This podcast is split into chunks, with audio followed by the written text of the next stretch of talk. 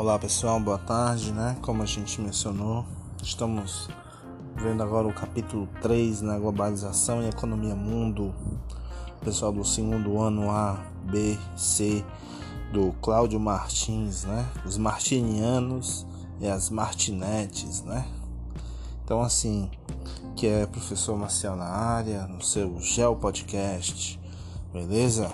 Vamos começar aí falando sobre o conteúdo, né? O conteúdo do capítulo 3, o capítulo curto, que é a base do capítulo 2, né? Seja uma continuação, na verdade, do capítulo 2, onde a gente viu o processo de polarização do capitalismo, do socialismo, Estados Unidos, União Soviética. E aí vocês podem até assistir filmes, uns filmes aí, o filme do Rock, né? Rock Balboa mostra muito esse período Apolo 13, Apolo 11, né? Desculpe, Apolo 11 também, né?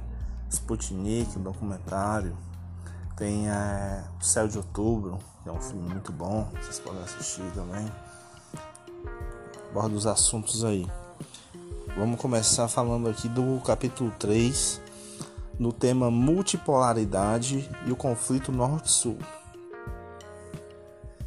Então, na página 31, nós temos aí três centros econômicos mundiais: o Japão, né, que tem uma área de influência sobre os países asiáticos, os Estados Unidos, que tem uma zona de influência com os países da América Central e relação econômica com a Oceania, né? A Austrália, principal país da Oceania, e a Alemanha sendo a principal nação representativa da União Europeia, né? Pegando aí também uma boa influência com a África, né, devido à proximidade.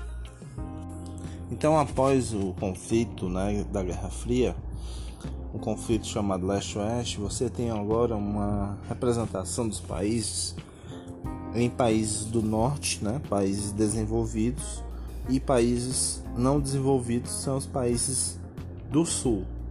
Lembrando que esse traçado ele é um traçado político e econômico, né? essa divisão, não é uma divisão geográfica, tá certo? Então vocês estão vendo isso na página 32, nesse mapa, níveis de desenvolvimento, onde você vê, por exemplo, na América do Norte, Estados Unidos e Canadá sendo considerados países desenvolvidos, uma parte da Europa, pegando a Rússia também, né? Componente do G8, como a gente já mencionou na, em aulas presenciais, e pegando o continente da Oceania, ficando com a parte asiática, a parte africana, a parte da América Central e do Sul, sendo condizentes com os países não desenvolvidos, né? Então, países do hemisfério sul econômico, né? No caso.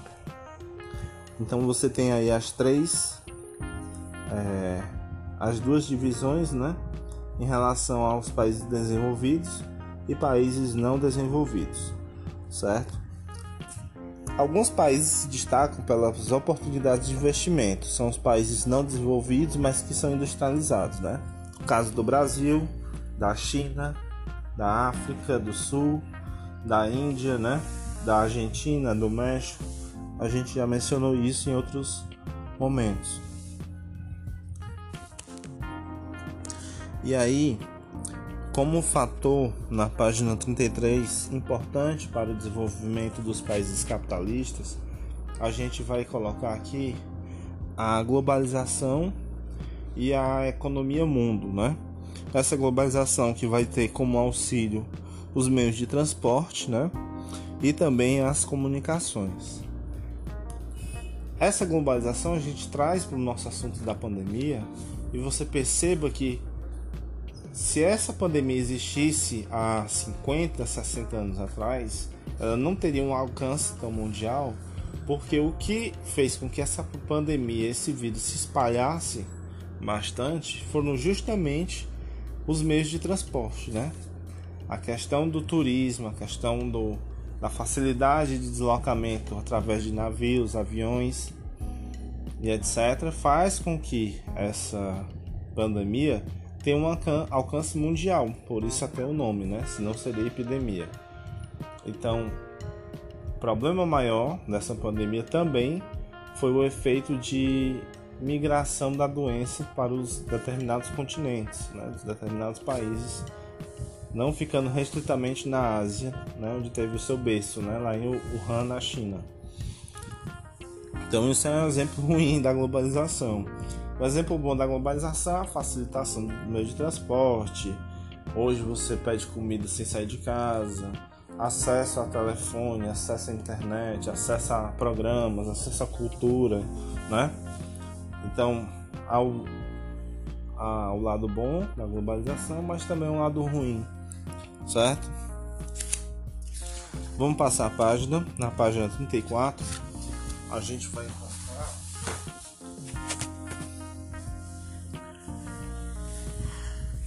gente vai encontrar aí é, uma ligação da globalização com o sistema de redes né, de transporte, como a gente já estava mencionando, onde esse sistema de transporte ele vai vincular a circulação de mercadorias, capitais e pessoas.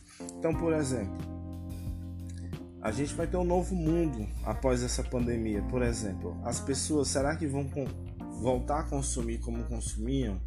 Será que as pessoas, mesmo podendo sair de casa, vão continuar indo a restaurantes, indo a shoppings, é, indo a estádios, né? Ou será que não? Vai ficar um pouco mais o consumo ligado à tecnologia, ou seja, a continuar a pedir, pedir compras pelo celular, fazer compras pela internet, é, priorizar assistir um filme dentro de casa ao invés de ir para o cinema, né? Então, todas essas questões elas ficam ainda uma dúvida é porque a gente não vai saber como vai ficar o comportamento das pessoas, né, em relação a esse processo. Em Portugal, parece que mesmo podendo sair, as pessoas estão ficando em casa. Já nos Estados Unidos, você tem um efeito contrário. As pessoas estão, é, tentam ainda ir para shoppings, né? Que, é, cidades que já estão começando a liberar mais comércio. Na Europa também, tá certo? Então a gente tem que analisar aí como é que vai ficar os efeitos da pandemia em relação a esse processo de globalização e de consumo. Um exemplo assim em relação ao esporte é que um, você teve uma luta de MMA, né, sem público. Mas você pode perguntar, sim, mas por, por que o interesse de ter uma luta sem público? Mas mesmo não tendo público, você tem uma quantidade X de pessoas que está consumindo ali aquele evento, né? Tá pagando e principalmente marcas que investiram naquele evento e querem ter um retorno, né? Então, o que é que tem aquele evento? Futebol do mesmo jeito, na Alemanha já voltou, né? Apesar de não voltar da maneira que é, você tem todas as medidas, tem a questão do protocolo, não tem torcida e etc. Aqui no país você tem um movimento dos governadores de não voltar e você tem um poder executivo querendo que volte a todo custo, né? Mas mal sabe o presidente que, mesmo que reabra comércio, se reabra as coisas de maneira não planejada, as pessoas que têm uma determinada consciência não vão voltar a consumir, ou então não vão voltar a ter suas vidas normais até pelo menos uns 3, 4 meses. Né? Até, até pelo menos se sentirem seguras de que não pode mais acontecer nada com elas a página 34, final da 34 com a 35, vai mencionar o fluxo de capitais produtivos e as empresas globais. O que é esse fluxo de capital produtivo? Dinheiro, né? Então, o fluxo do dinheiro sai da onde? Sai dos países desenvolvidos, que tem as grandes empresas, os grandes sistemas financeiros, os, os grandes bancos financeiros, e é destinado para os países subdesenvolvidos em desenvolvimento né? como forma de investimento em busca de quem? Em busca de lucro. Não vai investir porque é bom, não, vai investir porque quer lucrar. Então coloca uma empresa, uma indústria dentro daquele país, onde a mão de obra é mais barata, onde os impostos são mais baixos, onde eu não preciso é, respeitar as leis trabalhistas, não precisa ter preocupação com as leis ambientais, porque na visão daquele país tem tem-se que é, gerar emprego, gerar renda a todo custo, né? explorar, produzir.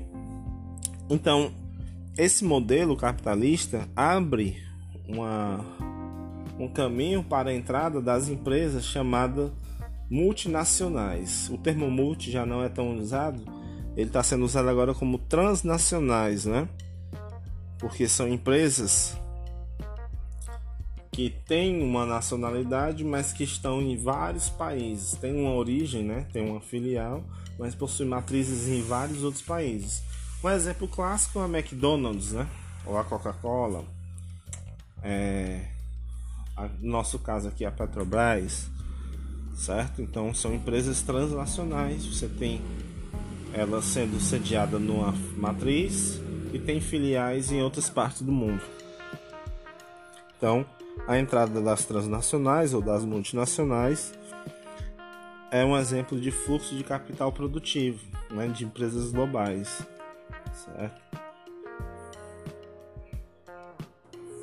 Uma outra, uma outra relação globalizada no momento é a questão dos blocos econômicos, né? a formação dos países por blocos econômicos. No nosso caso do Brasil, nós fazemos parte do Mercosul, junto com outros países, Brasil, Paraguai, Argentina, Uruguai e países convidados, né, países membros, certo? Então, o Brasil ele faz parte do Mercosul, os Estados Unidos, o México e o Canadá fazem parte do NAFTA. Você tem a União Europeia com boa parte das potências europeias. Você tem a APEC com os países do Pacífico, né? e a ALAD com os países da África do Sul, né? os países da África. Então, são os blocos econômicos mundiais. Sobre a bolsa de valores, o que a gente pode mencionar é que é um importante meio de avaliação da economia, né? Elas vão refletir a situação econômica do momento. Em épocas de crise, os investimentos diminuem, né?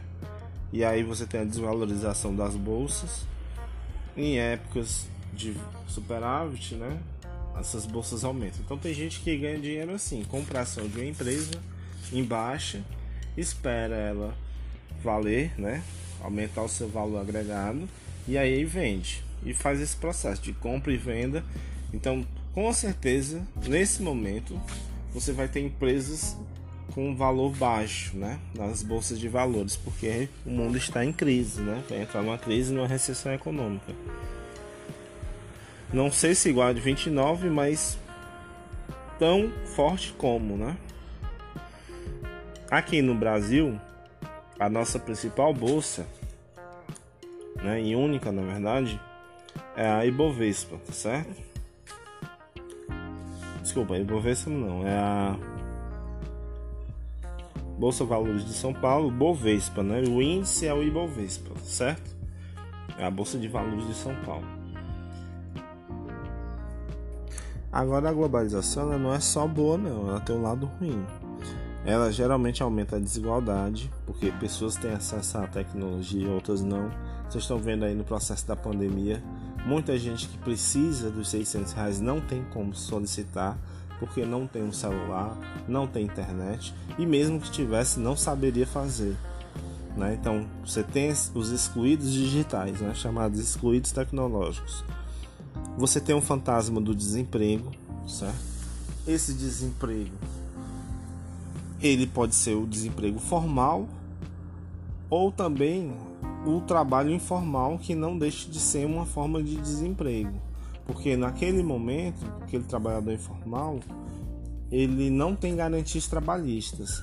E aí vinha aquele papo né, do empreendedorismo que estava sendo colocado até antes pelo governo Bolsonaro, dizendo assim: não, mas o cara que entrega pelo iFood ele é um empreendedor, ele não fica preso a um salário mínimo. Mas olha agora, né? Agora, ele, será que ele consegue fazer um bom salário? Será que o motorista de Uber está conseguindo manter uma boa renda agora? Será que não era melhor ele ter um, um emprego fixo garantido, onde tinha leis trabalhistas, né, direitos trabalhistas, tinha férias, tinha décimo, né? Então, Tudo isso tem que ser discutido. Então, isso são fatores de uma globalização. Cara, ser motorista de Uber, ele está dentro do processo de globalização. Ele pode pensar assim: não, não trabalho mais numa empresa ganhando R$ 1.500, eu trabalho para Uber, faço meu horário e ganho R$ mil. Isso é bom? É bom. Mas há um outro lado. Se ele fica doente, como é que ele consegue dinheiro? Ele não tem auxílio doença né? Se há um processo desse de pandemia, ele está ganhando o que o governo está dando, né? E a gente não sabe até quando. Então, a globalização tem um lado ruim, o desemprego estrutural, né? E o desemprego conjuntural, certo? O conjuntural é quando você tem um problema na economia, crise, né? Pandemia, e etc. O estrutural é quando você tem a substituição do ser humano pela máquina. Professor, como assim a substituição do ser humano pela máquina? Vou dar um exemplo: os bancos. Hoje você tem caixa eletrônico, você não precisa mais ter vários caixas no banco para poder atender as pessoas, porque as próprias pessoas fazem o serviço usando o caixa eletrônico ou um aplicativo do banco. Então, isso aí é um desemprego no caso aqui estrutural, tá certo? Está se mudando a estrutura de atendimento para que a própria pessoa faça o autoatendimento, certo? No shopping, é, sistema de estacionamento, você não precisa mais ter uma pessoa para apertar um portão, botão e abrir uma, uma cancela. Você pagar uma conta, pagar um ticket, você pode pagar lá na máquina. Então, aquilo ali, aquela pessoa foi substituída o trocador do ônibus, mesmo processo, certo? Então isso aí é o desemprego estrutural. Outro fenômeno da globalização vai ser a terceirização. Né? A terceirização é você ter uma empresa que trabalha para outra empresa, onde os funcionários daquela empresa não são vinculados à outra.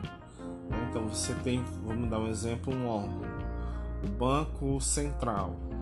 O Banco Central tem a equipe de limpeza, então o pessoal da limpeza não é do banco, é de uma empresa que presta serviço para o Banco Central. Então é um trabalho terceirizado, certo? É um processo de terceirização. Na saúde isso já acontece com as cooperativas. Então às vezes tem hospitais que não tem um enfermeiro do hospital, ele é de uma cooperativa e vai trabalhar naquele determinado hospital tem-se essa ideia de fazer com isso na educação, que é um problema, porque em hospital você já tem um problema, né? Porque você tem que ter um vínculo com a empresa, porque cada empresa é diferente. Imagina aí um professor a cada semana, como é que seria, né? Então, o processo de terceirização ele não serve para algumas atividades. A terceirização também um exemplo, ela vai limitar a questão dos concursos. E aí ela pode ocorrer a questão do apadrinhamento né, político, que isso é um problema, que isso foi criado na Constituição de 88. Mas, professor, como assim? Vou dar um exemplo. Lá no Detran, a maior parte dos funcionários hoje são terceirizados. O que é isso? Você tem um órgão, existe a empresa. A empresa que presta serviço para o órgão. Geralmente, o dono da empresa que presta serviço para o órgão é de algum político. Esse político contrata pessoas vinculadas a ele, certo? Para trabalhar dentro do órgão. Sendo que essas pessoas trabalham dentro do órgão, beleza, faz tudo direitinho. Mas aquele órgão era para ter cargos públicos, é, sendo ocupados por pessoas que fizeram concurso, ou seja, você, eu, a sua irmã, a sua tia, poderia estudar participar do concurso e ter acesso àquela vaga. Mas não, aquela vaga fica presa ao dono da empresa que geralmente tem uma ligação com algum político, ou então é a mesma, ou então é, é mesmo até algum político, entendeu? Esse também é um problema da terceirização aqui no Brasil. Por fim, vão existir grupos anti-globalização e anti-neoliberalismo, né? Você tem grupos que lutam por diversos fatores, sejam os direitos do negro, os direitos LGBT, LGBTs, né? Tem mais sigla aí, mas eu não não tô lembrado agora. você tem os Black Blocs, né, que também são um grupo que já parte mais para manifestações mais ousadas, né, vamos dizer assim. Grupos contra a ditadura, grupos a favor da ditadura, né? E aí há uma gama de, de lutas né, e movimentos sociais, tanto no Brasil como no mundo. Né? Então vocês dão uma olhadinha aí no, na parte final do capítulo, certo? Porque principalmente os grupos mais discriminados, que são os indígenas, os migrantes, os negros, né? População que diverge do heterossexual, né? Diverge não, é de, de gosto diferente do heterossexualismo. Vão ser as pessoas que são mais punidas nessa sociedade, né? Na sociedade atual, que apresenta números ainda preocupantes em relação a esses, essas ações né? de racismo, xenofobia e preconceito racial, sexual, né? e de origem. E aí, pessoal, para a gente não fazer um outro podcast separado, eu vou continuar o capítulo 4, que é o mundo no século 21, economia e geopolítica, tá certo? Nesse capítulo a gente vai só mencionar essa transformação do mundo, certo? Com a participação de elementos importantes, que é a ONU, né, a Organização das Nações Unidas, o FMI, que é o Fundo Monetário Internacional, e o Banco Mundial, certo? o surgimento de, de blocos né, de países que se destacaram na economia nos últimos anos, certo? Que aí são o grupo dos BRICS e também a questão da ascensão da China, né, como grande país emergente, certo? Então vamos lá. É, na página 41 a gente tem um mapa do mercado financeiro, certo? Observe aí que o mercado norte-americano ainda é um mercado crescente, né? Em segundo lugar, você tem o mercado europeu, o mercado asiático também em destaque. E aqui no Brasil, a gente tem a representatividade de São Paulo e Rio como as duas grandes megalópolis, certo? Quando a gente parte para os anos 2010, é, a gente já vê um crescimento ainda maior do mercado americano e europeu, né? o Brasil crescendo mais ainda, o surgimento do México como um, um país também em crescimento econômico, a África do Sul, a Austrália, a Índia né, e um grande mercado chinês se apresentando. Então, isso mostra o crescimento dos países emergentes. Né? O que é o termo emergente? Emergir é subir. Então, os países que tinham uma economia mais frágil mas com um processo de industrialização, um processo de investimento econômico, né, por, por parte dos países desenvolvidos, fizeram com que essas nações crescessem o seu PIB. Isso não quer dizer que esses países se tornaram bom, países melhores para se viver. A gente vê o exemplo do Brasil. Mas em termos de economia, até os anos 2013, esses países, esses países, no caso o Brasil, teve um crescimento econômico bastante considerável, certo? Então, os países emergentes, é, eles são chamados de grupo do BRICS, né? Que é as iniciais de cada país. É Brasil, Rússia, Índia, China e South África, né? Ou seja, África do Sul. Então, esses cinco países formam o que a gente conhece como BRICS. Além disso, você vai ter países como a gente já mencionou: o México, a Turquia, a Coreia do Sul, os tigres asiáticos, né? Tailândia, Vietnã, a Nigéria, né? outros países que também tiveram potencial econômico é, de crescimento, certo?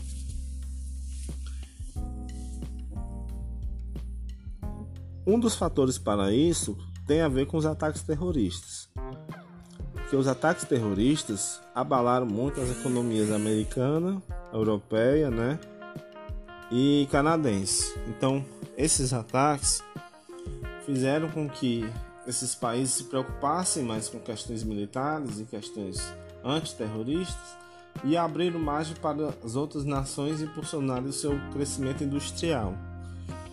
E se destaca muito a China nesse processo, né? Por que a China? Porque a China tem mineral e compra muito mineral. A China tem população, se paga baixo o trabalhador chinês, se produz muito, né? e tanto tem um mercado consumidor interno como tem um mercado de exportação muito bom. Então a China acabou sendo hoje a principal nação em produção industrial né, mundial. A China ela possui hoje a grande produção industrial mundial. Não é a maior economia ainda, mas pode vir a ser. Pode vir a ser. Por isso também essa questão da dos Estados Unidos às vezes dizer que a pandemia foi obra criada pela China. Mas por que, que a China teria interesse nisso? Né? Em criar uma, uma pandemia para afetar a sua própria economia, porque todos os países estão sendo afetados.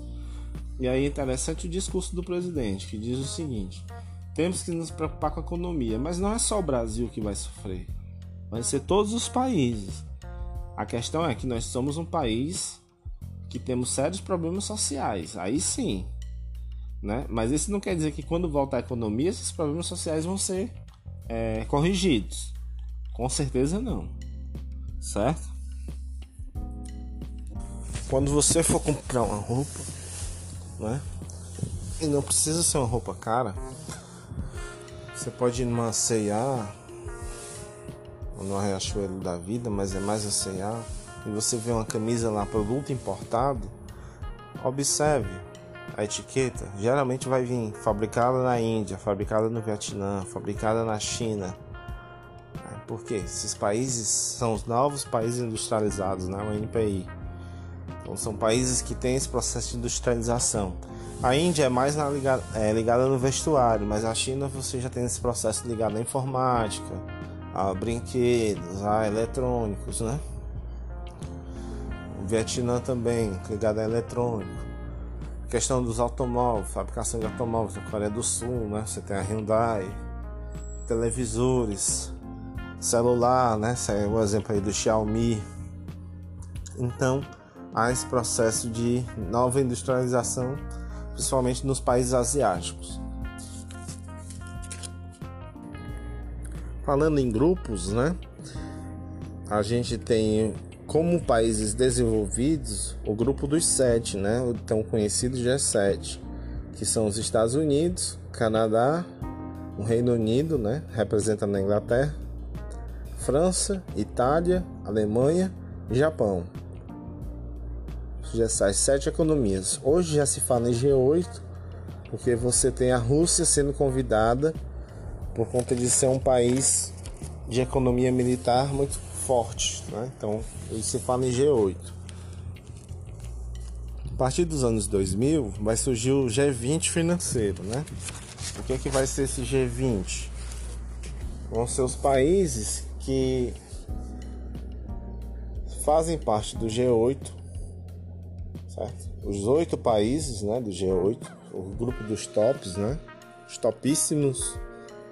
E aí, mais os 11 países emergentes, certo?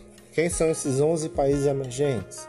Brasil, Argentina, México, China, Índia, Austrália, Indonésia, Arábia, África do Sul, Coreia do Sul e Turquia. E quem é o vigésimo, professor? O vigésimo é a União Europeia como bloco certo? Agora aqui eu vou abrir uma ressalva. Porque a Austrália, ela tá no grupo de país emergente, mas se você olhar os níveis de DH, a, a condição da população é condição de primeiro mundo, certo? Então, a Austrália se destaca um pouco mais aí em relação a IDH, que a gente tem que separar IDH de PIB.